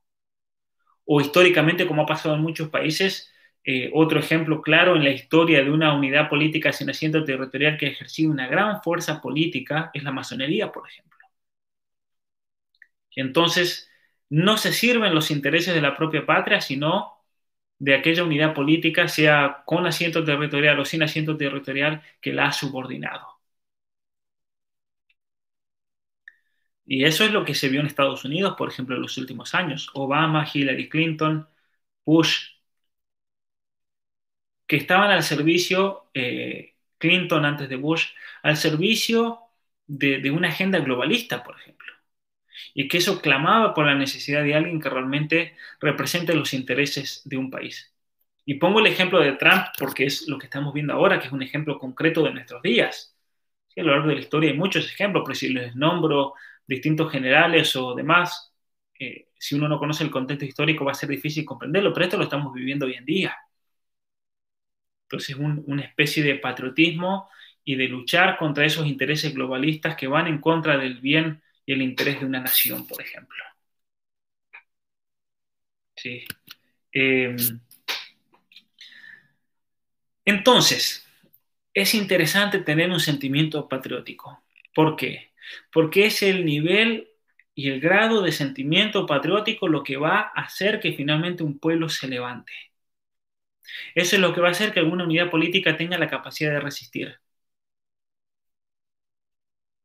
A mayor sentimiento patriótico, más difícil va a ser imponerle, pero a menor sentimiento patriótico va, a ser más fácil dominarlo. Es importante tener en cuenta esto, el sentido del patriotismo y la importancia que hay entonces de inculcar eso a nuestros hijos, ese sentido del patriotismo, porque eso va a ser lo que nos va a, salvar o eso va a hacer que un grupo de la población siempre se resista, lo que se llamó en su momento cuando fueron las marchas por la vida en la Argentina, la Argentina profunda que se levantó, o lo que fue en Perú, eh, todo el movimiento de con mis hijos no te metas, lo que fue en México, todo lo, lo, que estamos viendo, que se ha levantado parte de la población a luchar contra toda esta imposición global del aborto, de la ideología de género, la educación sexual y demás. Lo que ha pasado en Chile, por ejemplo, con el yo rechazo, contra este cambio de constitución que buscan los comunistas para imponer la ideología de género, entre otras cosas. Lo que ha pasado en Bolivia. Sí, es importante ver esas reacciones que son eh, sinceras. No hay ninguna motivación económica, sino es el pueblo que no va a ganar absolutamente nada por hacerlo, pero lo hace por amor a su patria. Esas son manifestaciones muy importantes, yo creo, y que eso nos da esperanza también. Eso yo creo que nos da esperanza porque no está todo perdido y no está toda la gente perdida, gracias a Dios. Y la otra fuerza,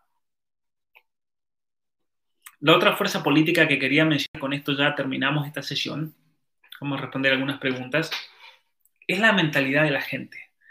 La mentalidad de un pueblo como una fuerza profunda. Por mentalidad de los pueblos podemos entender ese carácter, el carácter o mentalidad de esos individuos que componen un pueblo.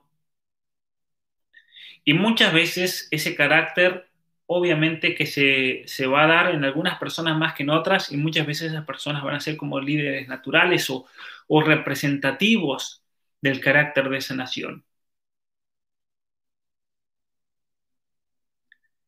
Y especialmente es muy importante el carácter que tuvieron los fundadores de esa patria en ese momento, porque ellos le dan una impronta particular en esa etapa fundacional al resto del país.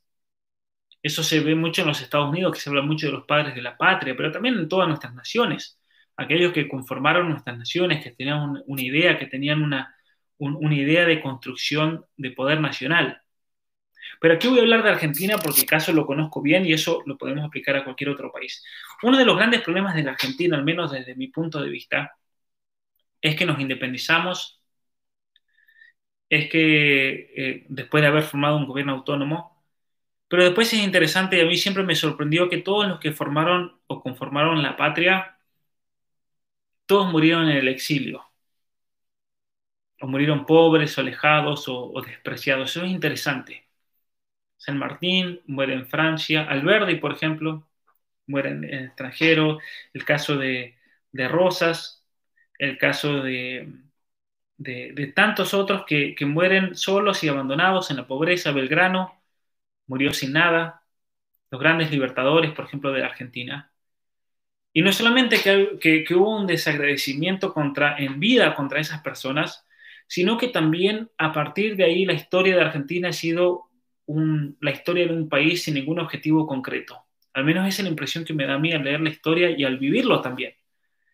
Es la historia de un país que no tiene ningún objetivo claro y que por lo tanto es un país que se ha ido creando a los golpes, así como venía, sin algún objetivo y sin un plan concreto. No ha tenido un plan. Y entonces al no tener un plan, ha sido todo un desorden que se manifiesta eh, en la actualidad hasta en el fútbol, por ejemplo.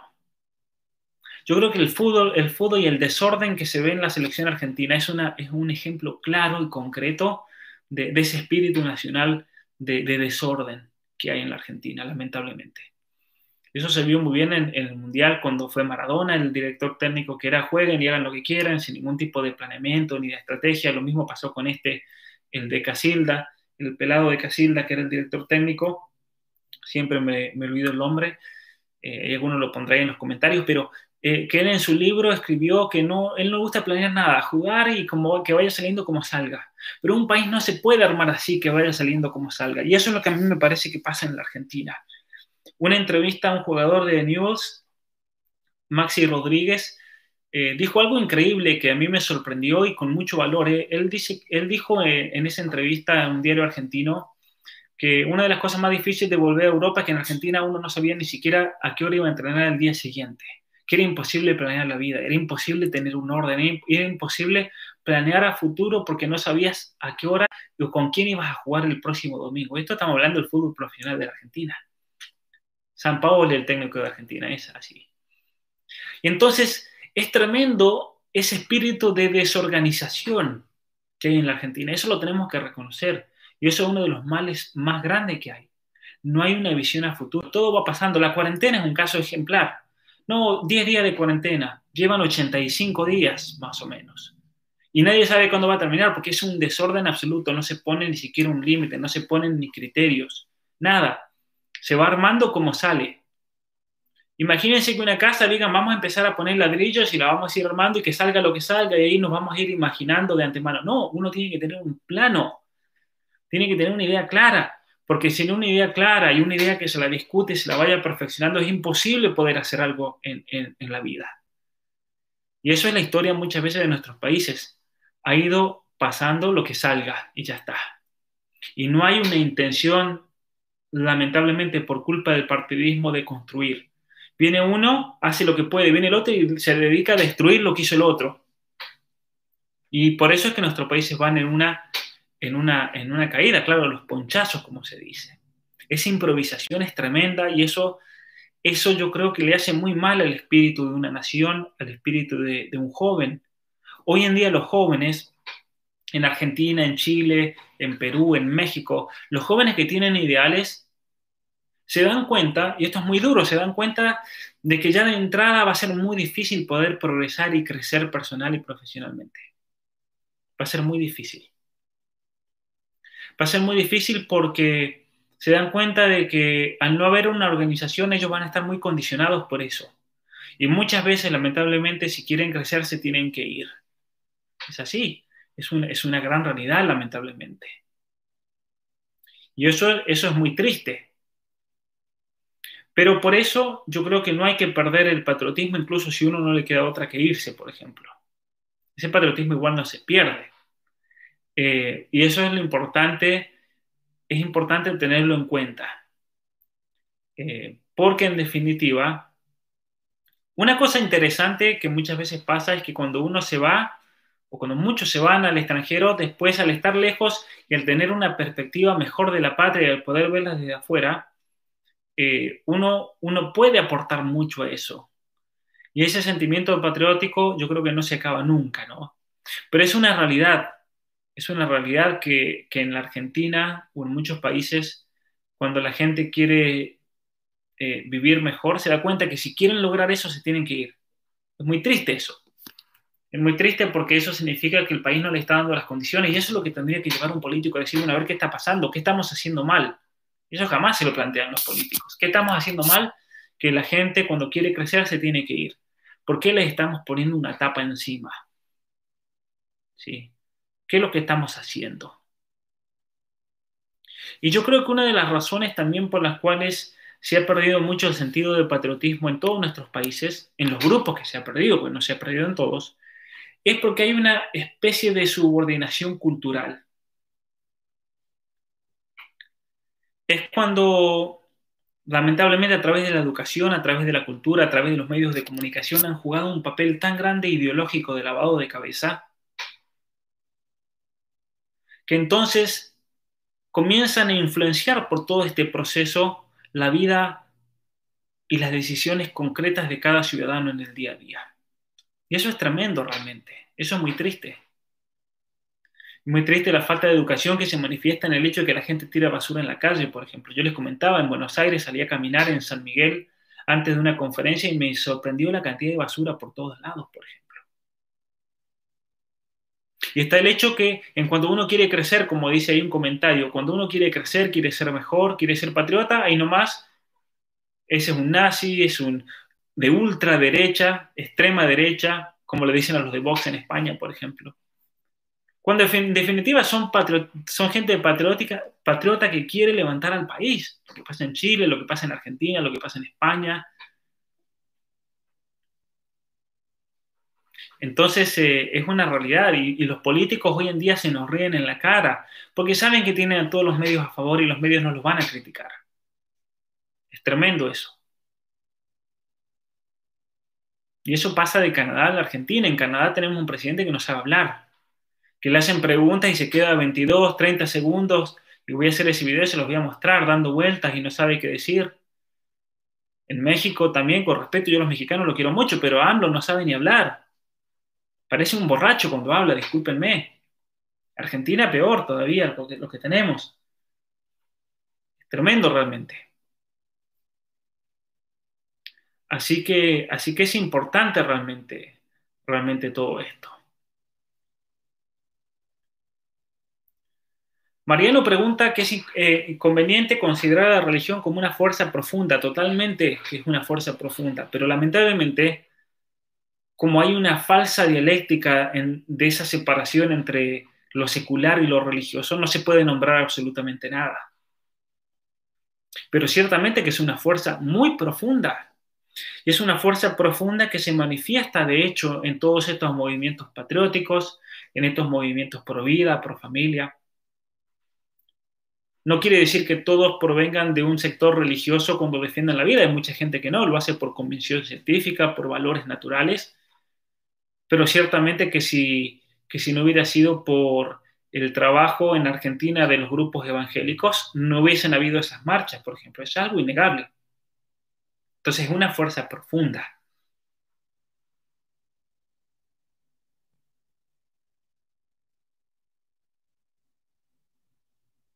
Eso, eso, eso es una cosa que es innegable y que realmente hay que estudiar también dentro de las relaciones internacionales. Muy bien, vamos a terminar con la sesión, voy a responder algunas preguntas, simplemente adelantarles que en la próxima clase vamos a hablar de un tema muy interesante, que es, eh, ya terminamos con esto de hablar de las unidades políticas con asiento territorial, especialmente el hecho del Estado, que era lo que quería, quería mencionar hoy, y las fuerzas profundas. En la próxima clase vamos a hablar, en la próxima sección, eh, vamos a hablar de las unidades políticas sin asiento territorial y especialmente vamos a hablar dentro de estas de las ONG. Esto va a estar muy interesante. ¿Cuál es la función que cumplen? ¿Cuál es la agenda política que tienen? ¿Para quién trabajan realmente las ONG? Muchas ONG, las más poderosas. Eh, para entonces ahí abrir los ojos y poder, poder discernir mejor la realidad actual que estamos, estamos viviendo. Muy bien, si tienen alguna pregunta, a todos aquellos que han donado les agradezco muchísimo eh, su donación. Les recuerdo a todos los que den me gusta o no me gusta el video, eh, por favor, Después voy a ir subiendo estos videos, los voy a poner también en mi, en mi página web y ahí voy a poner notas, los temas principales que hablamos. Eh, lo voy a armar en mi, en mi página web. Espero hacerlo este fin de semana, de a poquito, un día cada uno, ir poniendo desde la clase 1, 2, 3, 4 y luego las que quedan.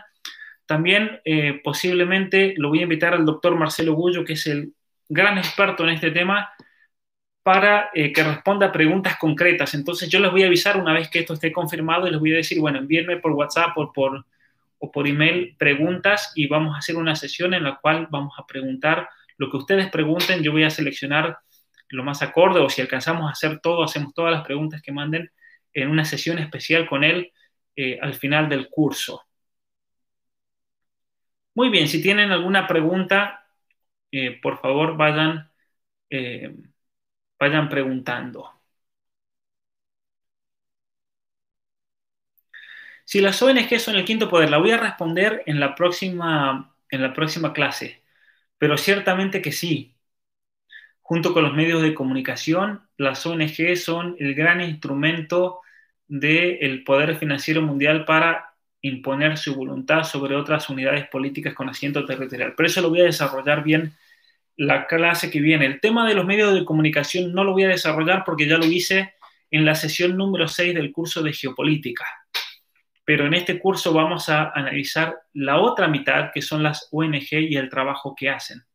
Y ahí especialmente los chilenos y argentinos van a eh, entender, eh, voy a explicar muy bien la cuestión mapuche Vamos a hablar un poco de Bolivia también, vamos a hablar un poco de México y cómo se usan los grupos indígenas para introducir eh, intereses de estas grandes multinacionales dentro de un país que no les importa absolutamente nada a los indígenas ni los pueblos originarios, pero lo usan como una cuestión ideológica porque son la mano de obra barata para imponer su voluntad y quedarse con nuestros recursos eh, naturales.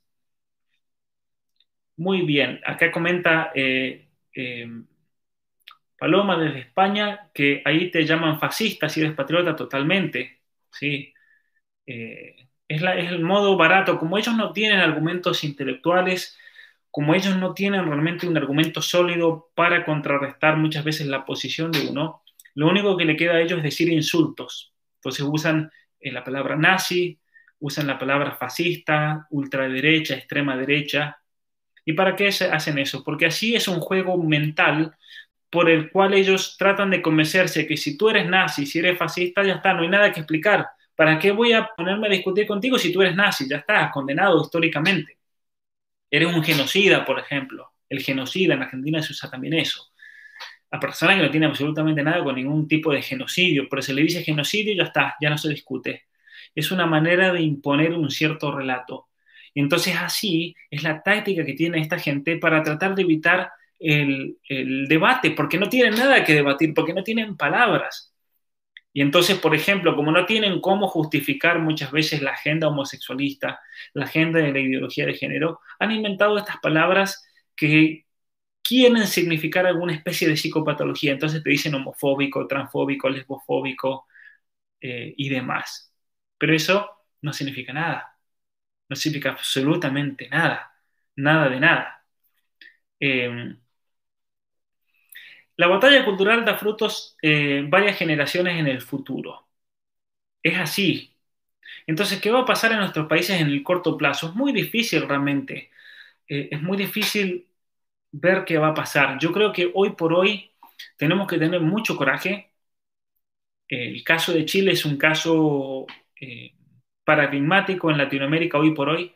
Yo creo que los chilenos en julio del año pasado ni se imaginaban que iban a estar en la situación en la cual se encuentran hoy. En Argentina, eh, por el tema del debate del aborto, estaba, en Argentina había un foco concreto, decir, tenemos que ir contra esto, pero de repente Chile, que miraba a Argentina y lo que pasaba, de repente se encuentran ellos en algo que jamás esperaban que iba a pasar, con toda esta revolución que ha habido, con todo este intento de, reforma de constitución, lo cual es tremendo realmente porque si en Chile reforman esa constitución, ahí van a, van a, se va a cumplir todo lo que yo les vengo diciendo de los principios de Carta, es para eso, es para imponer esta ordenanza de las Naciones Unidas que dice explícitamente que se deben comenzar a hacer cambios en las constituciones de nuestro país y cuando no lo pueden hacer por las buenas, lo van a hacer por las malas, por medio de revoluciones. Es lo que Soros ha estado diciendo y lo anuncia públicamente en varias entrevistas donde dice que se van a venir una serie de revoluciones para hacer cambios sociales. Entonces es interesante. ¿Qué va a pasar? Yo creo que hay que, hacer eh, la resistencia, es todo lo que nos queda. Pero por mientras hay que comenzar a pensar a largo plazo, luchar en el presente, pero pensar a largo plazo. Y a largo plazo tenemos que comenzar a ver cómo comenzamos a educar. Eso es algo que lo estamos hablando. Eso es algo que lo estamos hablando en, muchos que nos estamos dedicando a eso. Lo estamos hablando con Miklos eh, Lukács de Perú, que está en Inglaterra. Lo estamos hablando con Agustín Laje. Lo estamos hablando con Nicolás Márquez. Lo estamos hablando con muchos otros pensadores. Lo estoy hablando con, con, Chinda Brandolino. Eh, el hecho de comenzar a formar instituciones para que ustedes se formen y, sus hijos y los hijos de sus hijos se formen bien. Entonces, en eso estamos trabajando. Yo tengo el proyecto de la universidad eh, online, eso es un proyecto que, lo vengo trabajando desde muchos años, hace cuatro o cinco años que, que tengo esto en mente y estos cursos son cursos pilotos.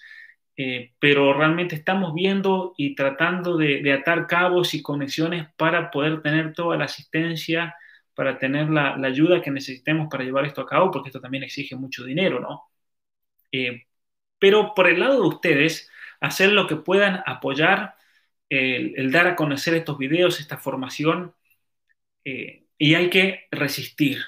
Hay que resistir y resistir y resistir de todas las maneras que podamos, pero sin tener ningún eh, ningún realmente reparo. Hay que poner al servicio, al servicio de toda esta causa toda esa, esa buena agresividad bien encausada. Porque realmente hoy en día se necesita actuar y se necesita actuar de manera firme. Si no, nos van a comer, nos van a pasar por encima. Eh,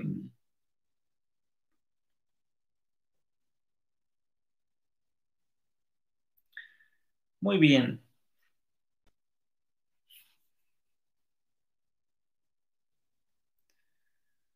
¿Qué otra pregunta podemos... Eh,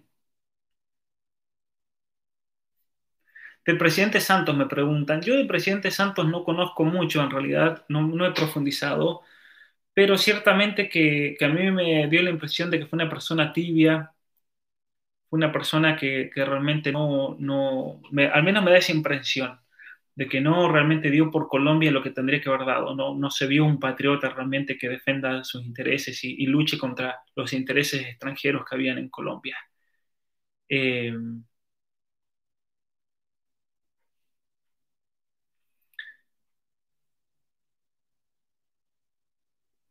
hoy en día, comenta Ludila, claro, es revolucionario el hablar en español muchas veces en Buenos Aires donde te quieren imponer el lenguaje inclusivo, es una locura realmente, pero no, ah, no se dan para nada, hay que resistir realmente.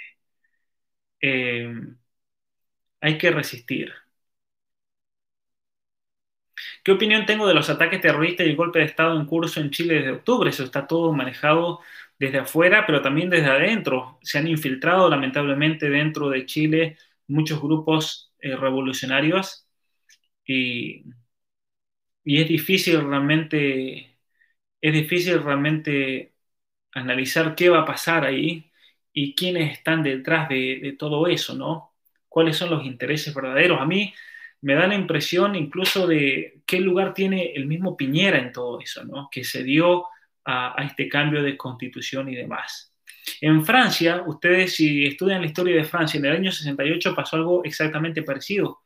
Eh, la izquierda le hizo una revolución al presidente francés en el año 68 y tuvo que ceder a una reforma de la constitución, por ejemplo, muy parecido a lo que pasó eh, en Chile. Entonces, así importante a veces analizar lo que pasó en otros países, lo que están haciendo en Estados Unidos con toda esta, es una revolución en realidad después de la muerte de Floyd, eh, todo lo que está pasando eh, con todos los incendios y demás.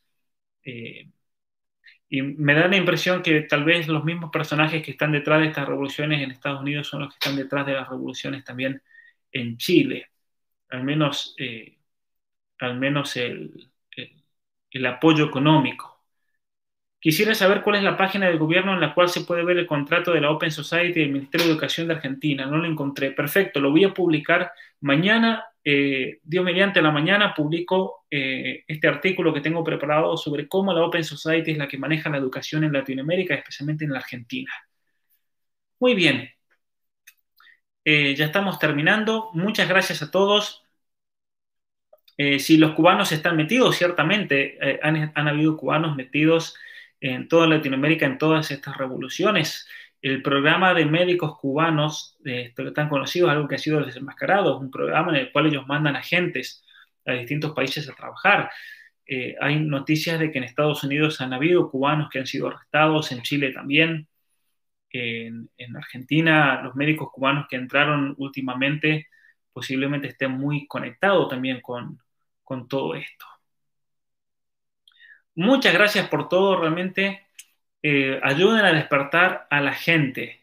En la próxima sesión voy a hablar de las ONG que son manejadas de Inglaterra. Ciertamente vamos a hablar de eso, que eso les va a abrir mucho la cabeza realmente y van a ver cómo la izquierda en realidad en Argentina está al servicio y en Latinoamérica en general está al servicio de la oligarquía internacional, eh, financiera internacional también. Son todos agentes. Me pregunta si voy a hacer algún live este fin de semana. La verdad que no sé. Eh, pero si hago, se los voy a enviar por WhatsApp y les voy a hacer les voy a dar una notificación. Muchas gracias a todos, que tengan un buen fin de semana. El que tenga alguna pregunta ya sabe cómo contactarme. Y bueno, espero que disfruten. Eh, voy a ir poniendo este fin de semana las notas de las primeras sesiones y nos vemos la próxima, donde hablaremos sobre las unidades políticas en asiento territorial y de las ONG y cómo se infiltran en nuestros países para dominar e imponer su voluntad sobre nuestras naciones. Muchas gracias.